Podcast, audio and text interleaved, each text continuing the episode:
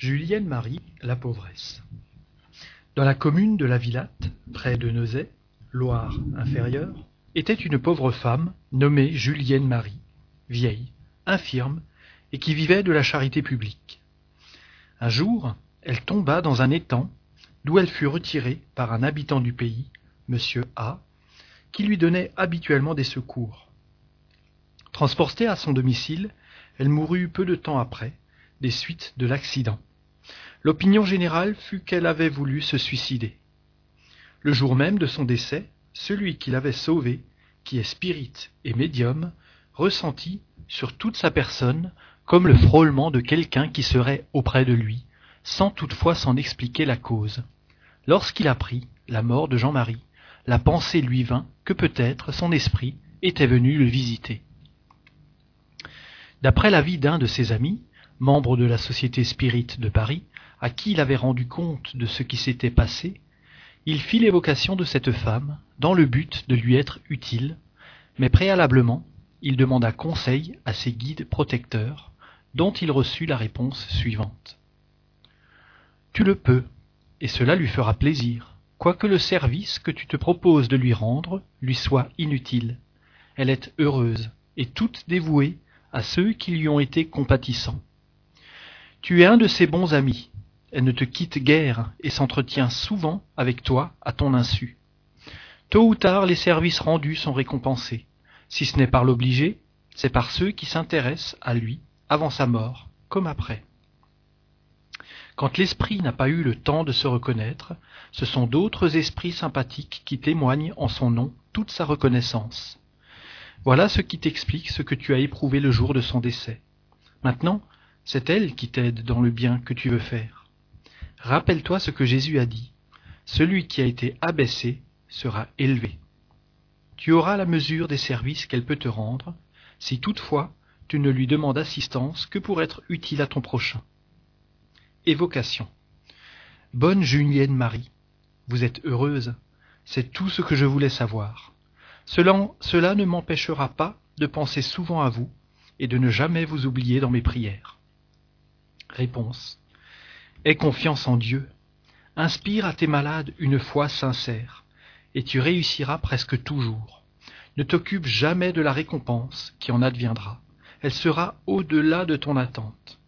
Dieu sait toujours récompenser comme il le mérite, celui qui se dévoue au soulagement de ses semblables, et apporte dans ses actions un désintéressement complet. Sans cela, tout n'est qu'illusion et chimère. Il faut la foi avant tout. Autrement, Rien. Rappelle-toi cette maxime, et tu seras étonné des résultats que tu obtiendras. Les deux malades que tu as guéris en sont la preuve. Dans les circonstances où ils se trouvaient, avec les simples remèdes, tu aurais échoué. Quand tu demanderas à Dieu de permettre aux bons esprits de déverser sur toi leur fluide bienfaisant, si cette, si cette demande ne te fait pas ressentir un tressaillement involontaire, c'est que ta prière n'est pas assez fervente pour être écoutée. Elle ne l'est que dans les conditions que je te signale. Ce que tu as éprouvé quand tu as dit du fond du cœur Dieu Tout-Puissant, Dieu miséricordieux, Dieu de bonté sans limite, exaucez ma prière, et permettez aux bons esprits de m'assister dans la guérison d'eux. Ayez pitié de lui, mon Dieu, et rendez-lui la santé. Sans vous, je ne puis rien. Que, que votre volonté soit faite. Tu as bien fait de ne pas dédaigner les humbles. La voix de celui qui a souffert et supporté avec résignation les misères de ce monde est toujours écoutée, et comme tu le vois, un service rendu reçoit toujours sa récompense. Maintenant un mot sur moi, et cela te confirmera ce qui a été dit ci-dessus. Le spiritisme t'explique mon langage comme esprit. Je n'ai pas besoin d'entrer dans des détails à ce sujet je crois aussi inutile de te faire part de mon existence précédente. La position où tu m'as connu sur cette terre doit te faire comprendre et apprécier mes autres existences qui n'ont pas toujours été sans reproche. Voué à une vie de misère, infirme et ne pouvant travailler, j'ai mendié toute ma vie. Je n'ai point thésaurisé. Sur mes vieux jours, mes petites économies se bornaient à une centaine de francs que je réservais pour quand mes jambes ne pourraient plus me porter. Dieu a jugé mon épreuve et mon expiation suffisante. et y a mis un terme en me délivrant sans souffrance de la vie terrestre. Car je ne me suis point suicidé, comme on l'a cru d'abord. Je suis morte subitement sur le bord de l'étang, au moment où j'adressais ma dernière prière à Dieu. La pente du terrain est la cause de la présence de mon corps dans l'eau. Je n'ai pas souffert. Je suis heureuse d'avoir pu accomplir ma mission sans entrave et avec résignation. Je me suis rendu utile dans la mesure de mes forces et de mes moyens, et j'ai évité de faire du tort à mon prochain. Aujourd'hui, j'en reçois la récompense, et j'en rends grâce à Dieu, notre divin Maître, qui adoucit l'amertume des épreuves en nous faisant oublier, pendant la vie, nos anciennes existences, et met sur notre chemin des âmes charitables pour nous aider à supporter le fardeau de nos fautes passées. Persévère aussi, toi, et comme moi, tu en seras récompensé. Je te remercie de tes bonnes prières et du service que tu m'as rendu. Je ne l'oublierai jamais. Un jour nous nous reverrons, et bien des choses te seront expliquées. Pour le moment, ce serait superflu. Sache seulement que je te suis toute dévouée, et que je serai toujours près de toi quand tu auras besoin de moi pour soulager celui qui souffre. La pauvre bonne femme, Julienne Marie. L'esprit de Julienne Marie, ayant été évoqué à la Société de Paris le 10 juin 1864, dicta la communication ci-après. Merci d'avoir bien voulu m'admettre dans votre milieu, cher président. Vous avez bien senti que mes existences antérieures étaient plus élevées comme position sociale.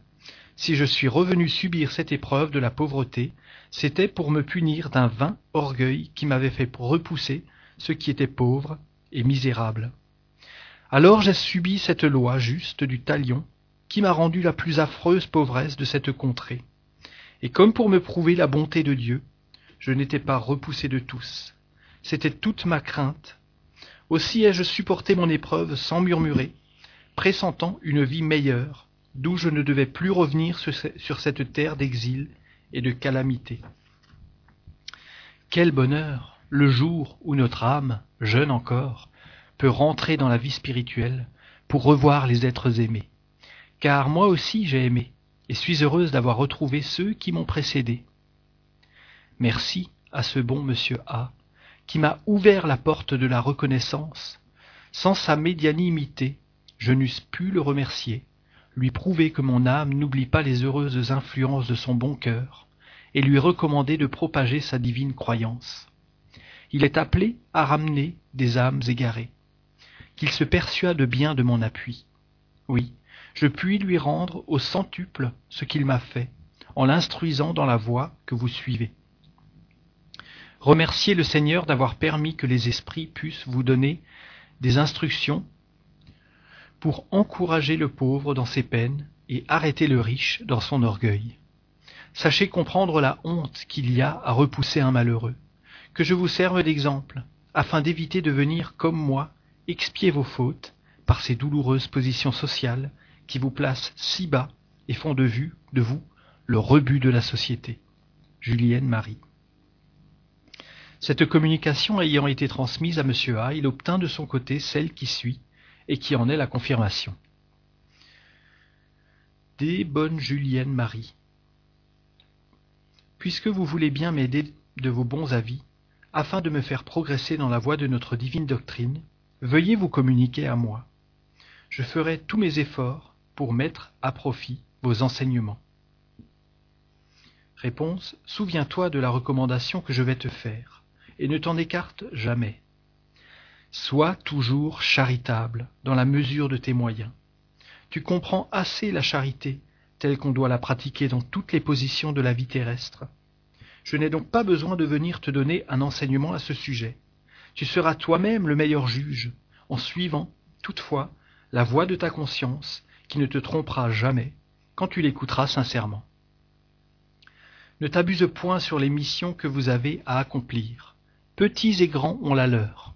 La mienne a été pénible, mais je méritais une semblable punition pour mes existences précédentes, comme je suis venu m'en confesser au bon président de la Société mère de Paris, à laquelle vous vous rallierez tous un jour.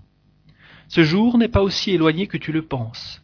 Le spiritisme marche à pas de géant, malgré tout ce que l'on fait pour l'entraver. Marchez donc tous sans crainte, fervents adeptes de la doctrine, et vos efforts seront couronnés de succès. Que vous importe ce que l'on dira de vous? Mettez-vous au-dessus d'une critique dérisoire qui retombera sur les adversaires du spiritisme. Les orgueilleux, ils se croient forts et pensent facilement vous abattre. Vous, mes bons amis, soyez tranquilles et ne craignez pas de vous mesurer avec eux. Ils sont plus faciles à vaincre que vous ne croyez. Beaucoup d'entre eux ont peur et redoutent que la vérité ne vienne enfin leur éblouir les yeux. Attendez, et ils viendront, à leur tour, aider au couronnement de l'édifice. Julienne Marie. Ce fait est plein d'enseignements pour quiconque méditera les paroles de cet esprit dans ces trois communications. Tous les grands principes du spiritisme s'y trouvent réunis. Dès la première, l'esprit montre sa supériorité par son langage. Semblable à une fée bienfaisante, cette femme, resplendissante aujourd'hui, et comme métamorphosée, vient protéger celui qui ne l'a pas rebuté sous les haillons de la misère. C'est une application de ces maximes de l'Évangile. Les grands seront abaissés et les petits seront élevés. Bienheureux les humbles, bienheureux les affligés, car ils seront consolés. Ne méprisez pas les petits, car celui qui est petit en ce monde peut être plus grand que vous ne croyez.